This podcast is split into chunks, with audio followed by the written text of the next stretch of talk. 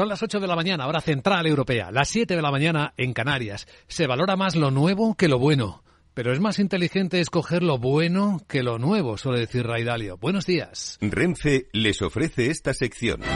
Dicen los futuros que las bolsas de Europa van a abrir dentro de una hora con subidas suaves en torno a las 3, 4 décimas 3. Dice ahora el futuro del Eurostox 15 puntos arriba en 4.295. Empieza a negociarse en este instante el futuro del IBEX 35 con una subida de 36 puntos. Es una subida de cuatro décimas también, en 9.379. Está negociándose el futuro del mercado americano muy plano, aunque hoy no hay sesión en Wall Street, es el día de los presidentes. Esto no evita que el dólar siga fuerte, sobre todo frente a las divisas asiáticas, también en parte frente al euro, que cotiza ahora mismo por debajo de 1,07 dólares en las pantallas de XTV.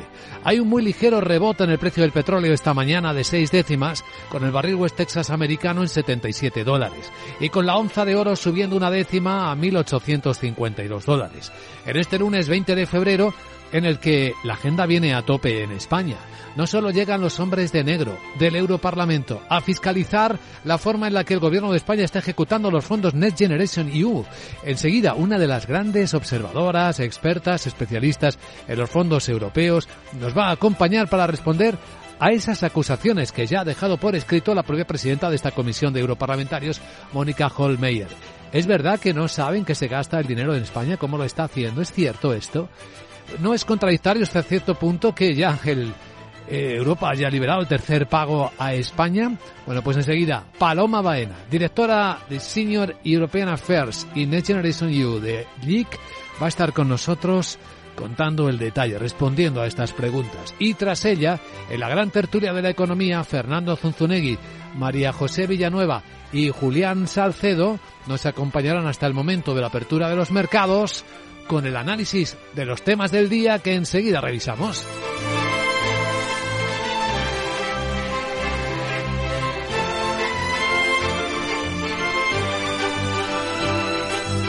Capital, la Bolsa y la Vida, con Luis Vicente Muñoz.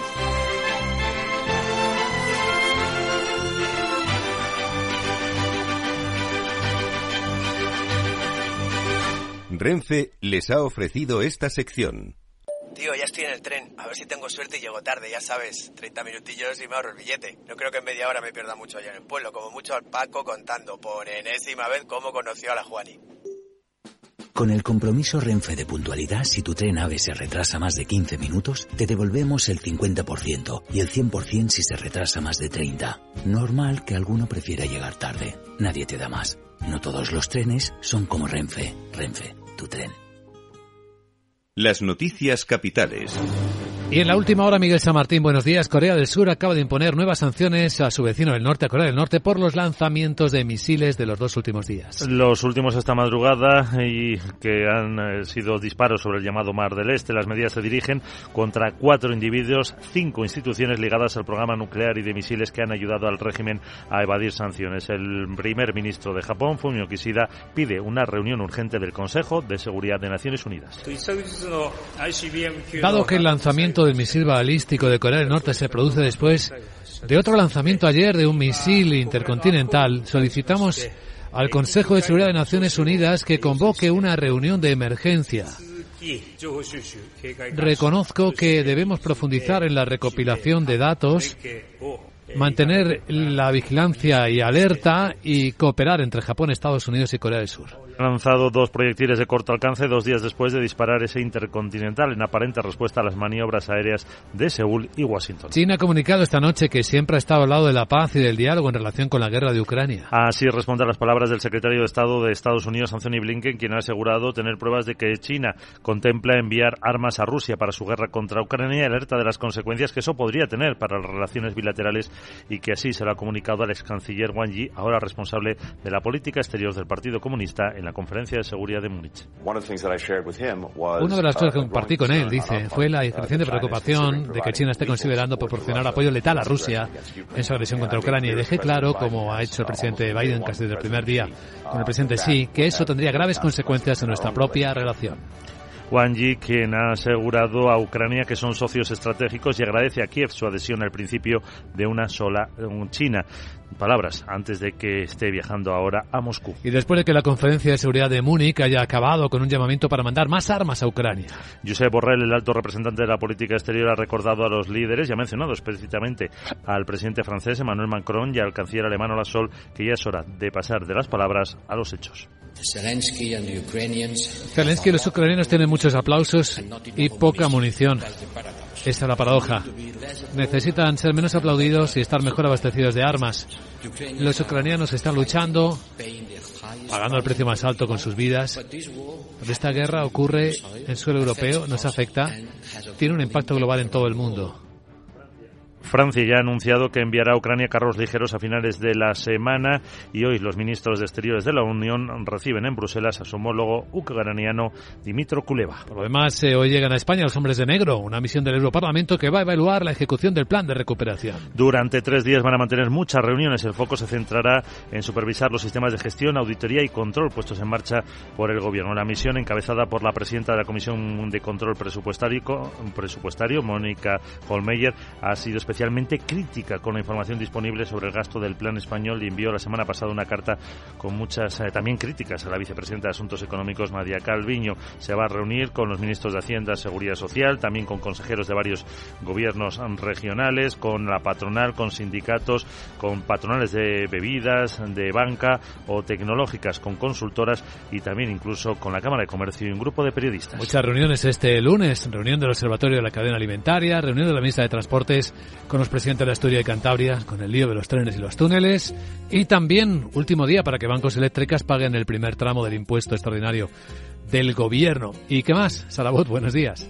Muy buenos días, este Monda y empiezo mi agenda en Francia que emite deuda con varios vencimientos y también lo hace Alemania a 12 meses por un volumen de 5 mil millones de euros. Además el Bundesbank publica el informe mensual. En la zona euro se divulgan datos de producción del sector de la construcción en diciembre. Hoy no hay referencias en Estados Unidos porque celebran en Día de los Presidentes y no hay sesión en Wall Street. Si te recuerdo que es el último día para que bancos y energéticas paguen el impuesto extraordinario del gobierno. Luis Vicente, vamos a escuchar ahora a la experta de JIC sobre fondos europeos, Paloma Baena. Bueno, ¿Ya tienes la pintura negra que te pedí? ¿Te eh, imaginas para qué? Pues está claro, hoy llegan los... Así que si me pinto de negro colará y podré estar unos días invitada a Totodito, me em. puedes llamar Sera Black. Jeje, ¿a qué es una buenísima idea? Ya lo sabía yo, una crack que soy. Mm. Chao. Como fiscal y fiscalizadora, yo creo que lo harías bien, ¿verdad? Enseguida saludamos a nuestra invitada capital.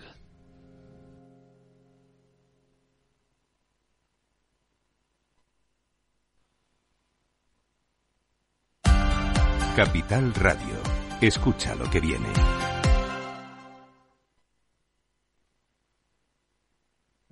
¿Estás comparando hipotecas? Hay matices que marcan la diferencia. Hipotecas Cuchabank. Consúltanos directamente. Más info en cuchabank.es. Nos gusta que las personas tengan opinión propia. Quienes aquí hablan también expresan su propia opinión. No representan la opinión de Capital Radio.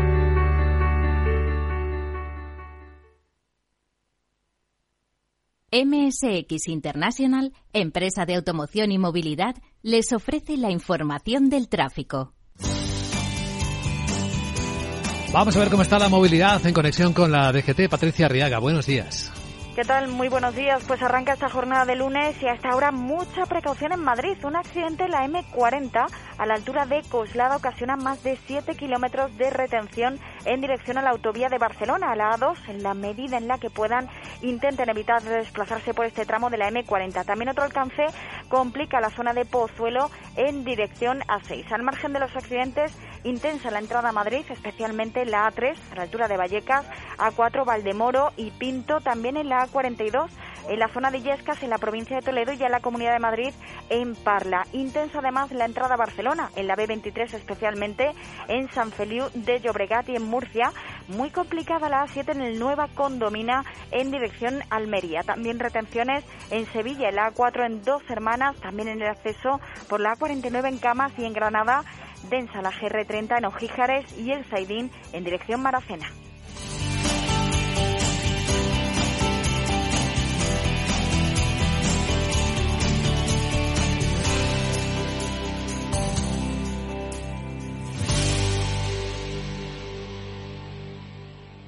MSX International, empresa líder del sector de la automoción, les ha ofrecido la información del tráfico y les desea cautela con sus vehículos.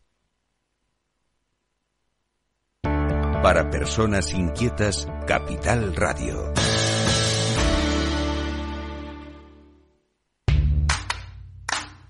¿Qué tiene que ver IG con Societe General? Pues desde hoy mucho. Lanzamos los multis, productos cotizados emitidos por Societe General, disponibles a través de nuestra plataforma de trading. Elige el apalancamiento con el que estés más cómodo y multiplica tu exposición a los mercados financieros. Esos son los multis. Tú decides. Sé el primero en operar con ellos. Más información en IG.com. Los productos cotizados son instrumentos financieros complejos. Operar con estos productos implica un alto riesgo de perder el dinero rápidamente. En tiempos de incertidumbre, nuestra fortaleza es la estabilidad. En Nordea, pensamos que el equilibrio, la fiabilidad y la experiencia importan. Nuestra estrategia Stable Return muestra un sólido comportamiento en el largo plazo para sus inversiones. Invierta en estabilidad. Invierta en tranquilidad. Descubra más en nordea.es.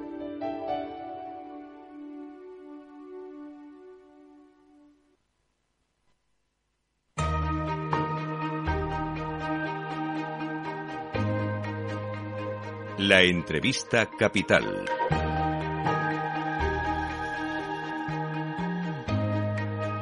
Luis Vicente Muñoz. Y ahora análisis geoeconómico de uno de los temas más importantes del lunes. Hoy llegan a España los hombres y mujeres de negro, los 10 eurodiputados que van a fiscalizar la ejecución de los fondos Next Generation EU que hace el gobierno de España y también el resto de las administraciones públicas. Nos acompaña Paloma Baena, es directora senior de Asuntos Europeos y Next Generation EU en LIC. ¿Cómo estás, Paloma? Muy buenos días. Muy buenos días, Luis Vicente. Muy bien. Muchas gracias por tenerme aquí. Pues hoy es el día en el que llega esta delegación del Parlamento Europeo, pero los antecedentes y por escrito de la presidenta de esta comisión, Mónica Holmeyer, son críticos. Habla de que no sabe muy bien en qué se está gastando el dinero de los fondos europeos España. ¿Es esto verdad? Bueno, creo que, hay que empezar, si te parece, por entender el contexto de la visita, Luis Vicente, ¿no? El Parlamento viene, sobre todo, a entender cómo se aplica el mecanismo de recuperación y resiliencia, que es parte de Next Generation y es lo que da lugar al Plan de Recuperación de España, en un Estado miembro porque forma parte de sus funciones de supervisión de la ejecución del presupuesto por parte de la Comisión. Ahora mismo, dentro de esas funciones de supervisión, el Parlamento está en el proceso de dar el visto bueno al ejercicio de 2021. Y en 2021 es la primera vez donde se produce un pago asociado con Next Generation. Ese pago se produce a España por ser el primer país que presenta y que recibe un pago. Esa es la razón por la, por la que se visita este país y no otro y seguramente otros años se visitarán eh, otros países a medida que se van eh, viendo ejercicios donde han recibido pagos estos países. ¿no? Respecto a las declaraciones sobre, eh, sobre si es verdad o no que se sabe dónde está, si se, si se sabe el destino de los fondos, para mí la clave de la cuestión está en el diseño del instrumento y que supone una novedad para cómo el Parlamento hace su supervisión. Y la clave es esta, es que es un pago por desempeño, es decir, se pasa a, pagar eh, contra la presentación de gastos a pagar por la presentación de resultados. Es decir, pasamos de un control de proceso a un, control de resultado y de objetivo. ¿no? Y España tiene, como sabes, eh, más de 400 compromisos para, asociados a un calendario de ocho pagos. Y en este primer pago eh, como es el primero y no había todavía convocatorias ni licitaciones abiertas, la mayoría de los hitos que se van a revisar y que se revisaron para hacer el pago fueron de reformas. Todo esto para explicar que al ser eh, eh, hitos de reformas donde lo que se hacen son cambios legislativos o se hacen planes, por ejemplo, el Plan Nacional de, Inteligencia Artificial, los beneficiarios mm, no son individuales, es el conjunto de la sociedad. ¿no? Dicho esto, a medida que el plan ha ido avanzando y se han ido ejecutando convocatorias y licitaciones, toda esa información es pública, está en bases de datos del Estado y además está empezando a volcarse en el sistema eh, que, requirió la Unión Europea a todos los Estados miembros que se llama COFI. Hmm. De hecho, podría hasta parecer contradictorio, Paloma, que ahora mismo la visita del Parlamento coincide con el anuncio del tercer pago a España, que va manteniendo la velocidad. Sí. Sí, exacto. Es, una buena forma de entender esa diferencia entre lo que es la supervisión pura de la ejecución del plan que hace la Comisión, del rol del Parlamento que lo que hace es supervisar cómo la Comisión está ejecutando el presupuesto, ¿no? Entonces, el, tercer pago efectivamente se acaba de anunciar por parte de la Comisión. Después tiene que ser eh, apoyado por el Consejo, que tendrá cuatro semanas para tomar su decisión. Y este tercer desembolso requería también su cumplimiento de hitos y objetivos. Estos son de reforma, como hablábamos en el primer caso, en normativas, por ejemplo, o planes. En este caso incluía, por ejemplo, el sistema integral de formación profesional o también de inversión. Por ejemplo, incluía eh, proyectos relacionados con la igualdad en el deporte. España solicitó este desembolso en noviembre de 2022 y de acuerdo al reglamento eh, la Comisión Europea tiene dos, eh, dos meses para dar el visto bueno, para aprobarlo y eh, esto hubiera coincidido con primeros de enero. ¿Qué pasó? Que coincidió con el periodo navideño y ahí la Comisión Europea solicitó la extensión de un mes adicional. Por eso coincide con la primera mitad de febrero y ahora ya la fecha exacta de anuncio es algo que ha decidido la Comisión. Hablando de plazos, este trimestre esperamos también, ¿verdad?, la nueva aprobación de fondos eh, para España, la famosa adenda. La adenda, la adenda que sin duda será es muy importante para España, eh, que aporta a Luis Vicente más del doble de los fondos originales que teníamos. Teníamos asignados ahora mismo 70.000 millones de euros en subvenciones y la adenda nos aporta 94.300 millones para ser exacta, de la cual eh, una parte muy importante son préstamos, aproximadamente 84.000, pero aproximadamente 10.000 son subvenciones también. Eh, y, es importante la adenda porque además se negocia en un contexto muy marcado por la invasión de Rusia a Ucrania y por tanto por la crisis energética que esto desata, ¿no? Y eso hace que la adenda tenga un foco importante en autonomía estratégica y más aún en autonomía energética, ¿no? donde podemos esperar que haya inversiones importantes en hidrógeno verde, en energía fotovoltaica, eh, etcétera, ¿no? Como en el resto del plan, la adenda tendrá también su componente de objetivos y de reformas asociados. Estas reformas también están muy vinculadas al concepto de autonomía en la materia energética, como decía, pero también industrial o digital. ¿no?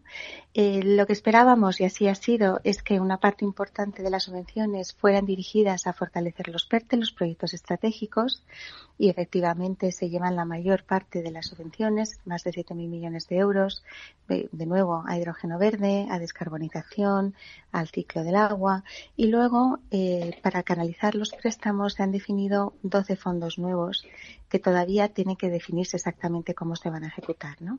Yo destaco, creo, el Fondo de, Inversiones para las Comunidades Autónomas, primero porque tiene una cuantía muy importante de 20.000 millones de euros en préstamos y segundo porque responde a esa reivindicación que alguna vez hemos comentado tú y yo de las comunidades autónomas eh, respecto a su rol en el diseño y en el liderazgo de los proyectos que se impulsan.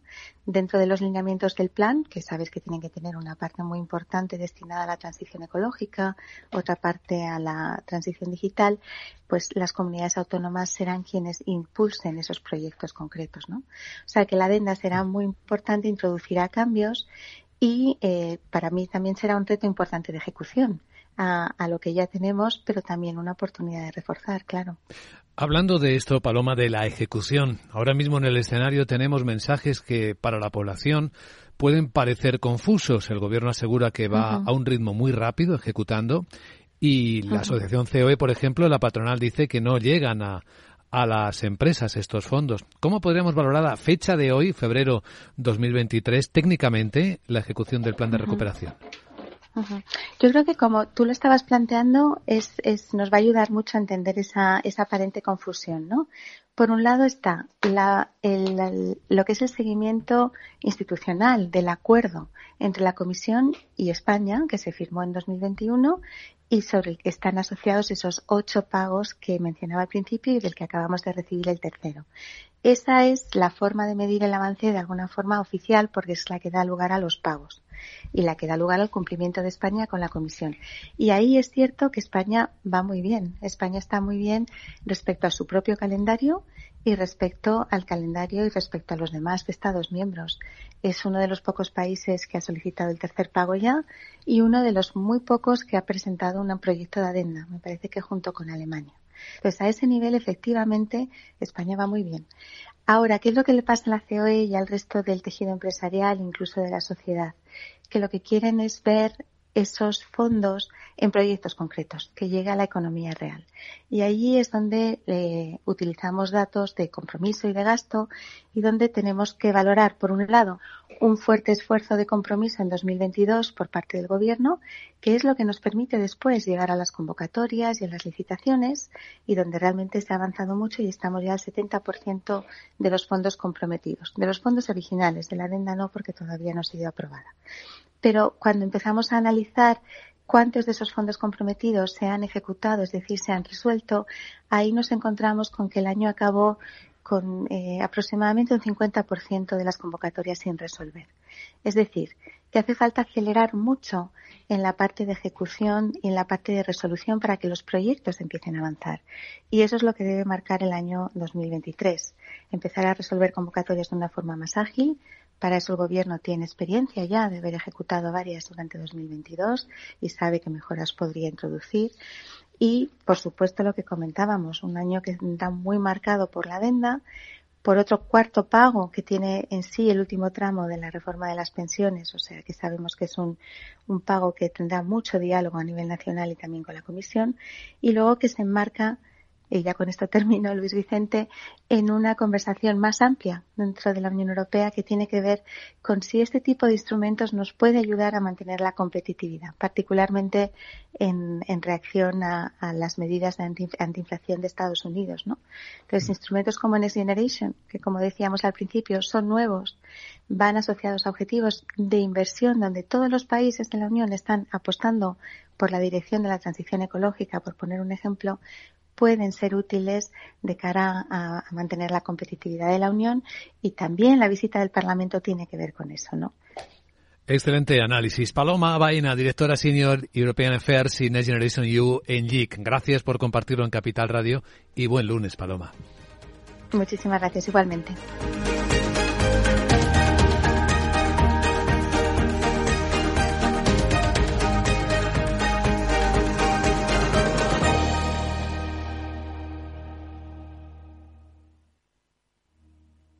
¿Es de los que busca oportunidades en todas partes? CMC Markets le ofrece más de 12.000 productos en una sola plataforma múltiples veces premiada, con comentarios de mercado de expertos, noticias de Reuters, herramientas de análisis y mucho más. Todo ello para inversores comprometidos con su trading. Opere con el mejor. Pruébelo sin compromiso con una cuenta demo. Entre en cmcmarkets.es o llame al 911 140 700. CMC Markets. Más de 30 años siendo su broker online de confianza. Los CFD son instrumentos complejos y están asociados a un riesgo elevado de perder dinero rápidamente debido al apalancamiento. El 77% de las cuentas de inversores minoristas pierden dinero en la comercialización con CFDs con este proveedor. Debe considerar si comprende el funcionamiento de los CFDs y si puede permitirse asumir un riesgo elevado de perder su dinero. ¿Tipos de interés al alza? ¿Quieres invertir en bonos y letras? Auriga Bonos es la web especializada en dar acceso a inversores particulares a la renta fija. No esperes más. Invierte en bonos y letras del tesoro con aurigabonos.es o llama al 913 24 4200. Auriga Global Investors es una sociedad de valores regulada y supervisada por CNMV y adherida al Fogain. Si quieres conocer mejor las empresas con las que trabajas, empieza por Informa. Compruébalo con tres informes gratis, el nuestro para que nos conozcas más y los dos que tú elijas para tu negocio. Solicítalos ya en Informa.es. Informa, líder en información empresarial.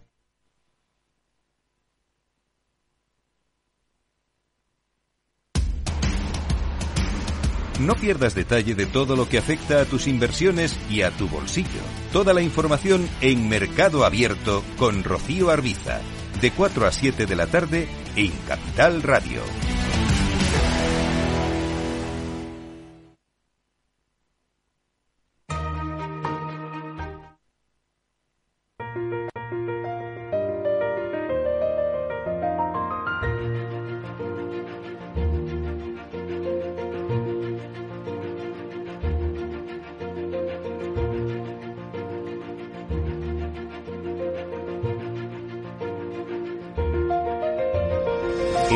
Capital Radio comienza la gran tertulia de la economía con Luis Vicente Muñoz. Veamos cómo despierta la semana. En este lunes 20 de febrero nos acompañan en la gran tertulia de la economía María José Villanueva, que es miembro de EGECON, de la Asociación Española de Ejecutivas y Consejeras y consultora de salud y farma. ¿Cómo estás, María José? Buenos días, Luis Vicente. Buenos días. Pues bien, ha empezado el día soleado, así que con mucha fuerza, porque los lunes hay que enfrentarlos con ilusión. Son días estupendos porque comienzan muchas cosas los lunes, como decíamos hoy. También se pagan impuestos, como decíamos hoy. Fernando Zunzunegui, abogado y profesor. ¿Cómo estás, Fernando? Muy buenos días. Buenos días, Luis Vicente. Pues encantado de acompañaros. Un placer. Y Julián Salcedo, conectado, presidente del Foro de Economistas Inmobiliarios y socio director de CEFRE. ¿Cómo estás, Julián? Buenos días. Buenos días, Luis Vicente. Ya veremos si se pagan impuestos, ¿eh? Porque ya sabes que se dice por ahí que hay un error en la norma del impuesto a las energéticas y banca que puede ser recurrible. Sí, pero pagar, pagar, hoy es el último día de plazo, ¿eh? O sea que habrá que pagar y luego recurrir, como decía sí, sí, e, efectivamente, presidenta de Bank Inter, creo recordar, ¿no? La hemos escuchado también esta mañana. Bueno, ¿qué os parece si empezamos hablando de los protagonistas de hoy? De valoradme, por favor, la idoneidad del nuevo candidato a consejero del Banco de España, que es Fernando Fernández Méndez de Andés.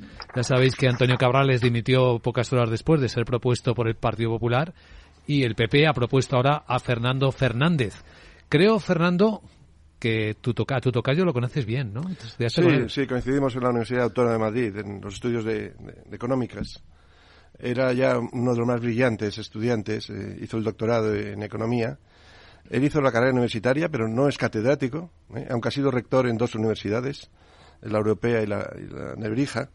Eh, luego pasó al Fondo Monetario Internacional, jefe de estudios del Banco Santander. Él demostró que tenía criterio. De hecho, salió del Banco Santander porque tuvo un criterio distinto con Emilio Botín y de un día para otro dejó de ser el jefe de estudios del Banco Santander. Luego tiene una amplísima experiencia como consejero y ha reflotado Bankia y nos ha costado mucho menos dinero el rescate bancario por el trabajo eh, con Gorzarri de Fernando Fernández en Bankia, no puede haber persona más idónea. A mí no me gusta que se diga el, Partido Popular propone. No, esto lo tiene que proponer el Gobierno. Debería haber, eh, lo mismo que se aplica en, las sociedades cotizadas y en banca, un comité de selección. ¿eh?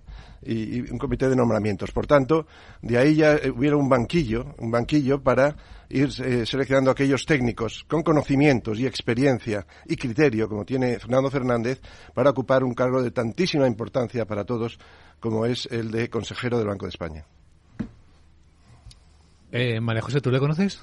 Yo no le conozco, le conozco de referencias y de oídas, pero como ciudadana, solamente con oír lo que está diciendo Fernando, me da mucha tranquilidad. Necesitamos gente que eh, realmente tenga la capacidad para tomar las decisiones adecuadas y que además lo pueda hacer de una manera objetiva, sin eh, intereses personales o políticos, como creo que este señor ha demostrado actuar a lo largo de toda su carrera profesional. Con lo cual, bueno, pues he dicho que hoy entraba lunes con ilusión, me siento todavía más ilusionada con las palabras que ha dicho Fernando, porque eh, indican buenas perspectivas. ¿Y Julián? Bueno, es evidente que Fernando Fernández cuenta con eh, solvencia, cualificación eh, y experiencias suficientes eh, en el mundo financiero, de la banca, consultoría, como bien ha dicho Fernando, ha sido rector de dos universidades, es verdad que dos universidades privadas, ¿no? Pero no, no menos importantes que cualquier otra de las públicas, consultor en el Fondo Internacional, un montón de, de cargos ha atesorado hasta hasta este momento y yo creo que le sobra experiencia y cualificación. Desde luego tiene una experiencia enorme, extensa, ¿eh? muy horizontal, ¿eh? porque eh, también fue, no sé si lo ha citado Fernando, consejero de Red Eléctrica, también ha formado parte del Comité de Expertos para la Reforma del Sistema Tributario Español, colabora mucho como experto externo para el Tribunal de Cuentas Europeo, para el Parlamento Europeo, es decir, que su experiencia y sus conexiones son enormes. Y es idóneo también incluso por la edad. ¿Por qué? Porque esto culmina su carrera profesional. Él ya después de este cargo, estos seis años en el Banco de España, eh, pues ya ha acabado su carrera profesional. No va a trabajar para tener un nuevo puesto. Entonces, es, es idóneo hasta por la edad. Pues nos alegramos que en este caso sí, eh, Julián. Sí, no, muy importante este factor que dice Fernando de la edad eh, y no solamente eh, por el hecho de que acaba de decir, ¿no? De que efectivamente, digamos, será probablemente su etapa final relevante, sino también por lo que supone de dar entrada a este tipo de organismos, en concreto como consejero del Banco de España, a gente con edad, ¿no? La, edad yo creo que es un valor que hay que, que digamos que tener en cuenta en, cualquier momento, ¿no? Y Fernando Fernández la tiene. Bueno, y se está poniendo en valor mucho la edad por muchos aspectos, ¿eh? Pues Parece que empieza. Afortunadamente, porque es que en este país despreciamos tantísimo talento eh, a partir de los 50 años, que es una alegría escuchar esto. Ponerlo en valor, poner equipos eh, multigeneracionales, que creo que es lo que hoy día da éxito y, permite tomar y tener las perspectivas más adecuadas. Y luego para mí también hay otro punto de vista aunque quizás siendo un cargo de consejero de Banco de España no tenga tanto, tanto calado, pero es nombrar a personas en puestos que tengan el perfil idóneo y que además no necesiten mantenerse en el puesto para tener sus ingresos. Es decir, es gente que puede trabajar con objetividad porque además no tiene una dependencia económica de mantenerse en el puesto. Y aunque repito, como es un tema del consejero del Banco de España, a lo mejor va un poquito aparte, pero es que hoy día también tenemos con demasiada frecuencia esa situación ¿no? en el mundo político. Doctor en Economía, consejo, consejero del Consejo Científico de Bruegel en Bruselas, también consejo asesor del Instituto Español de Asesores Financieros. La verdad es que es, enorme el currículum. Sí, del Parlamento Europeo, el Tribunal de Cuentas, asesor. Sí, es un currículum muy, muy completo. De los más completos y brillantes seguramente en el mundo, en el panorama económico español. Así que. A lo mejor si tuviéramos muchos de estos no teníamos a los hombres de negro de la Unión Europea ahora metidos en España para ver qué pasa con los fondos Next Generation, ¿no? Tendríamos una solvencia y una buena gestión que se podría demostrar de una manera clara sin necesidad de que tengan a, que venir a meter el, el dedo en la garganta. Es rutina, ¿eh, María José? Creo que esto empieza España, pero esto va a pasar en todos los países que reciben los fondos. Sí, pero quizás nos han elegido los primeros por algo. Lo explicaba muy bien Paloma Bain hace un instante. Sí, Julián. Luis Vicente, permitidme una cosa de esto que acaba de decir María José. Todo lo que hemos comentado hasta este momento de Fernando Fernández eh, nos lleva a concluir, por lo menos a mí me lleva a concluir algo que es fundamental. Su independencia va a estar garantizada. Y probablemente lo que cada vez se valora menos a la hora de nombrar cargos es precisamente ese factor, que realmente actúen como independientes. Sí, porque recordemos que no solo se cubre una vacante, se cubren dos. Y la otra vacante, pues quizá no tiene ese eh, áurea de independencia que Fernando Fernández sí tiene, ¿no? Sí, vamos a ver, teníamos dos candidatos nombrados a la par. Un candidato era un currículum hecho a medida de la política, aunque tuviera una oposición ganada. Y el otro, candidato, Cabrales, eh, compañero en la Universidad Carlos III, era un universitario, un universitario teórico, eh, no tenía experiencia en banca, y esto no es suficiente. Eh, muchas veces los, universitarios, los académicos, tienen teorías, tienen, han trabajado en una doctrina durante años y se creen que es la realidad. Y la defienden como si fuera en ello la vida. No, no es el perfil que se eh, necesita en un organismo de este tipo, que es un perfil más pragmático, de personas que tengan conocimientos, pero experiencia en el sector, que sepan aterrizar en el terreno, que sepan comprenderlas, lo que hay en juego. Todo eso solo lo da el ser iniciado.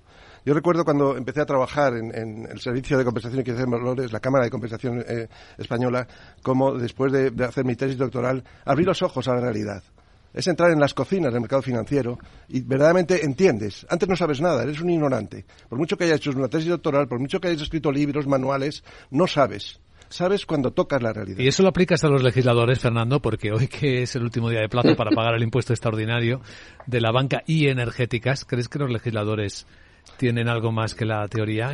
Bueno, tenemos unos legisladores en general y sobre todo los que representan los partidos eh, dominantes que, aprueban las leyes desastrosos, ignorantes, que no se apoyan en los técnicos.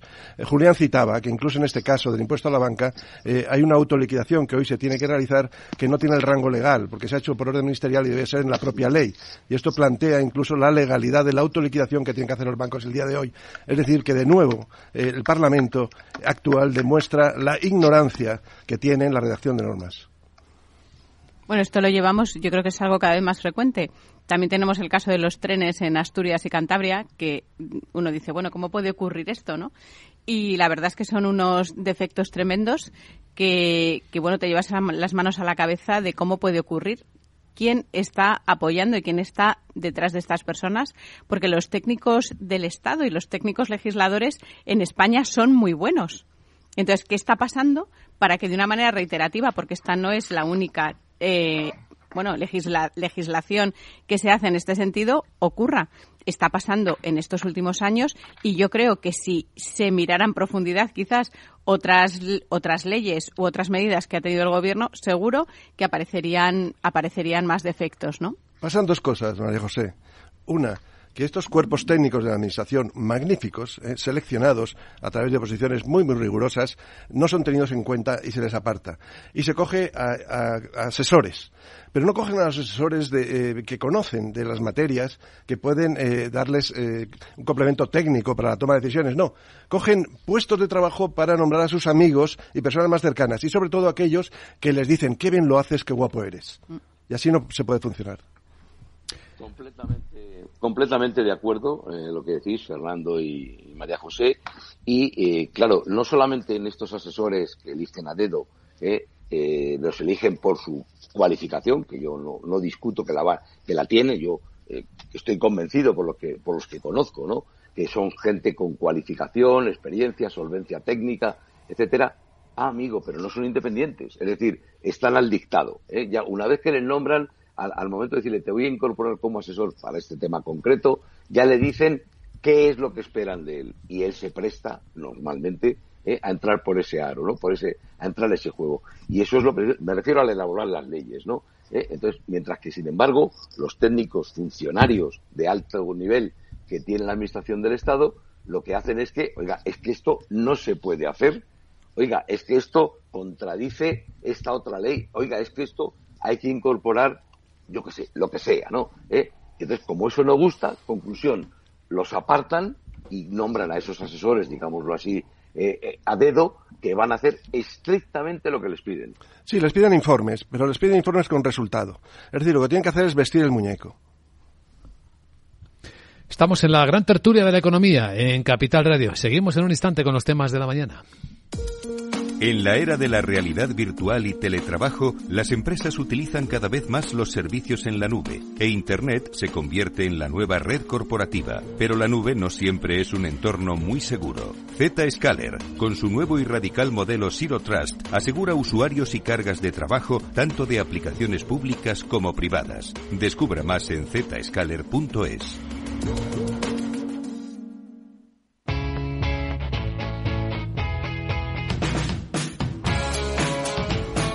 La economía despierta.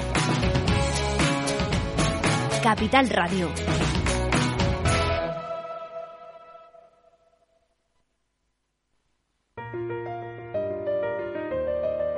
Estás escuchando la gran tertulia de la economía.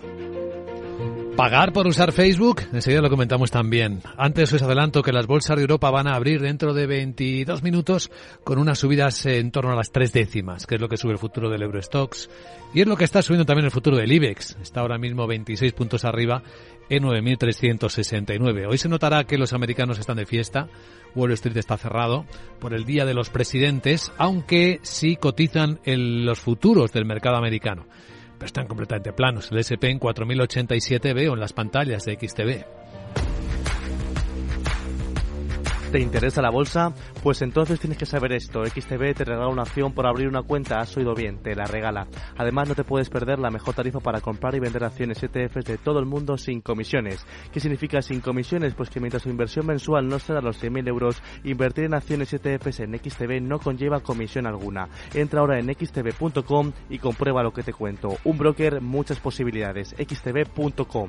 A partir de 100.000 euros al mes, la comisión es del 0,2%, mínimo 10 euros. Invertir implica riesgos.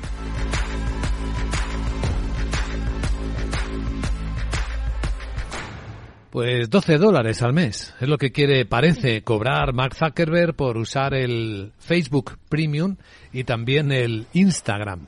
Em, ¿Está copiando Zuckerberg a Elon Musk al proponer un pago por uso de las redes de sus redes sociales? ¿Qué os parece esta historia? Hombre, yo creo que es un cambio de ciclo, claro que sí, el, pagar esa suscripción.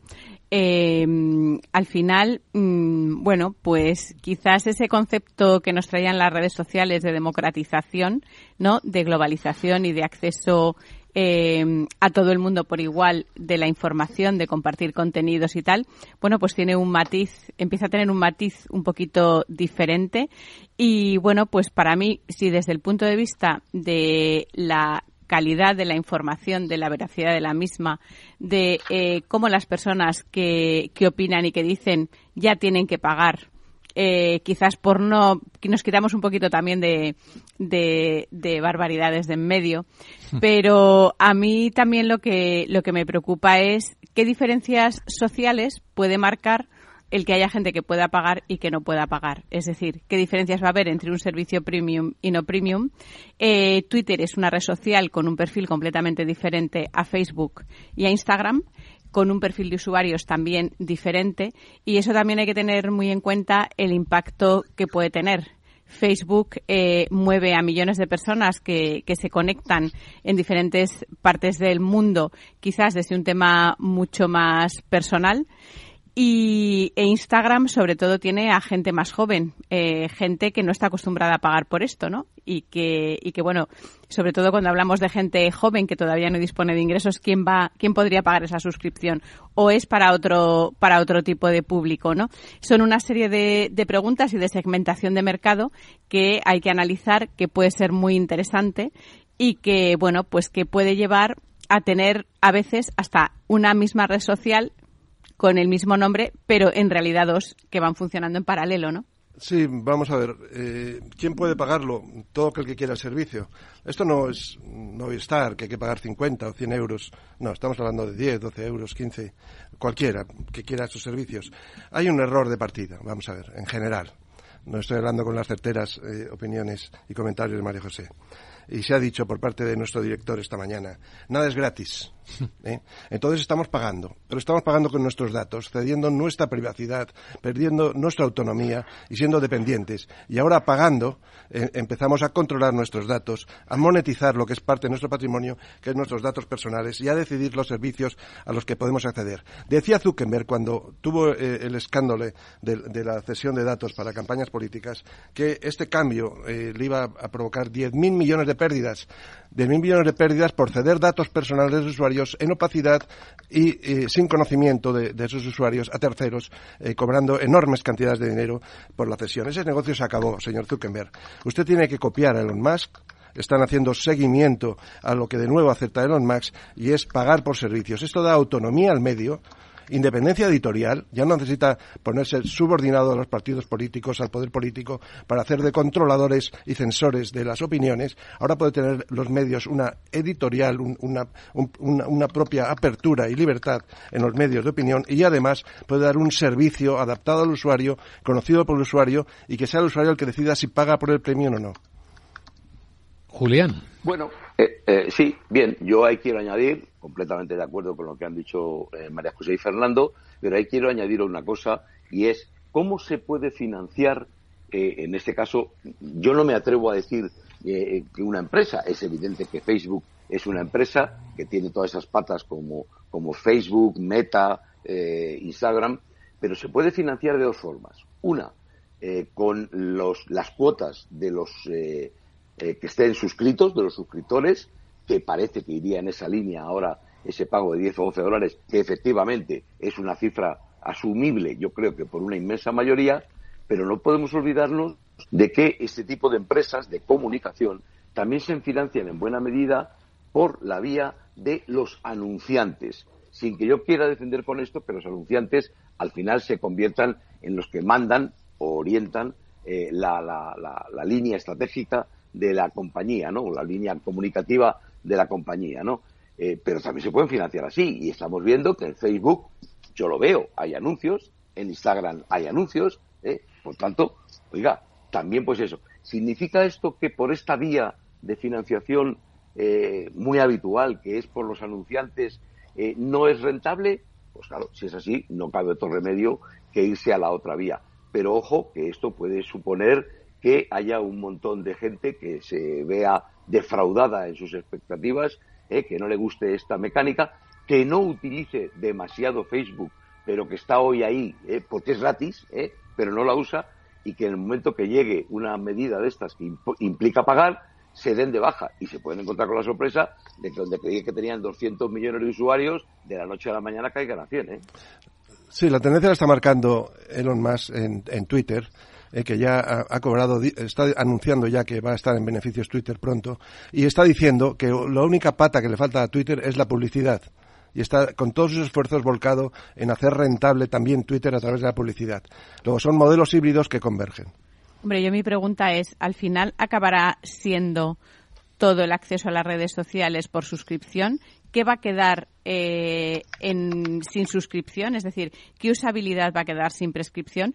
Porque además los usuarios nos enfrentamos hoy a que al final acabamos pagando muchísimas suscripciones porque no solamente es que ahora vayas a pagar por las redes sociales, pagas por el sistema operativo que tienes en tu casa, pagas si quieres tener acceso a una aplicación que te sirve, pues yo que sé, para mil cosas como hay muchos jóvenes utilizan aplicaciones de creación de contenidos para volcar luego todas sus cosas en Instagram, en TikTok. Es decir, creo que es un cambio muy importante y creo que hay una generación muy joven que se puede ver afectada y que le puede eh, cambiar em, de alguna manera sus cánones eh, de una manera importante, ¿no?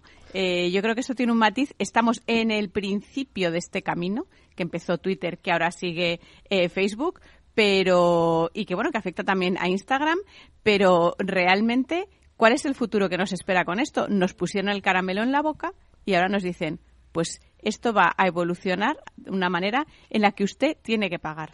Y al final, ¿qué pasa eh, con esa igualdad de, acceso con sus cosas buenas y sus cosas malas?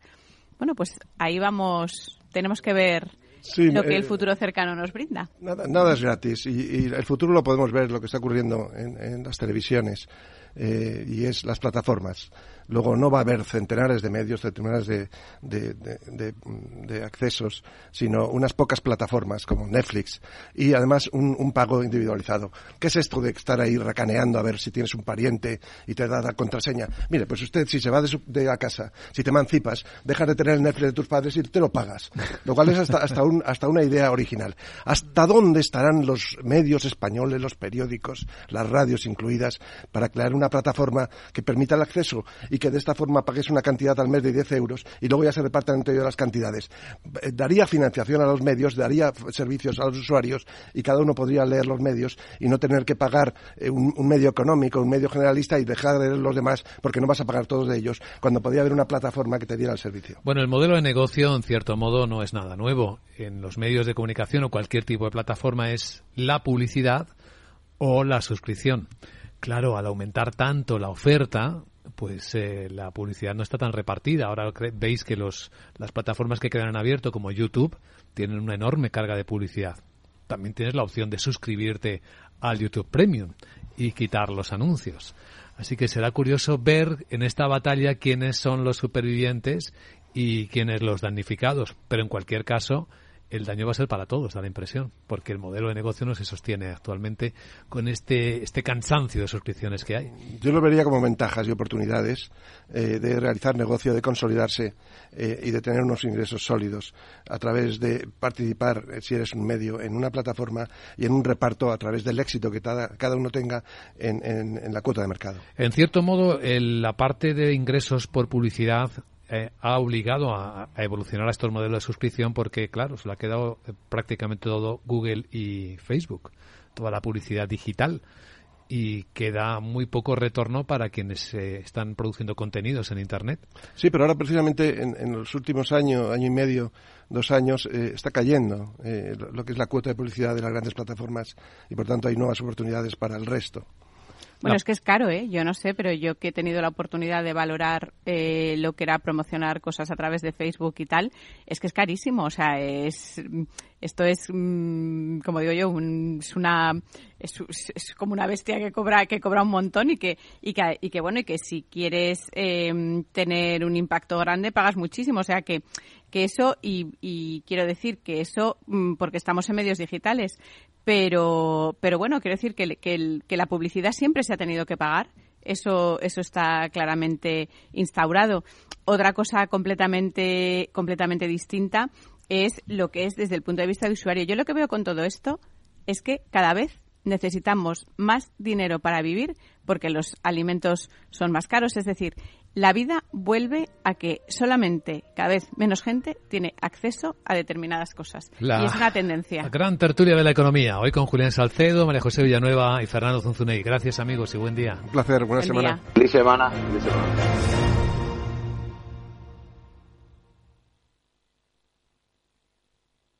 Lauri, decidido. La despedida la hacemos en Gandía. Prepara el bikini. Lauri, que en Gandía vive el ex de Jesse. Que nos vamos a Málaga. Lauri, que no, que dan mal tiempo. A Bilbao, pinchos y party. Lauri, una cosita, que al final es despedida conjunta. Te hago administradora del grupo que no puedo más. En Renfe tenemos más de 1500 destinos para que siempre puedas llegar a donde quieras llegar. Nadie te da más. No todos los trenes son como Renfe. Renfe, tu tren. ¡Vaya acción! ¿La has visto? ¿Qué acción? Una acción gratis. Ahora consigue una acción gratis por hacerte cliente de XTB y descubre cómo se siente un inversor en bolsa. Descarga la app de inversión de XTB, hazte cliente, haz tu primer depósito de cualquier importe y disfruta de tu acción gratis para empezar a invertir. Invertir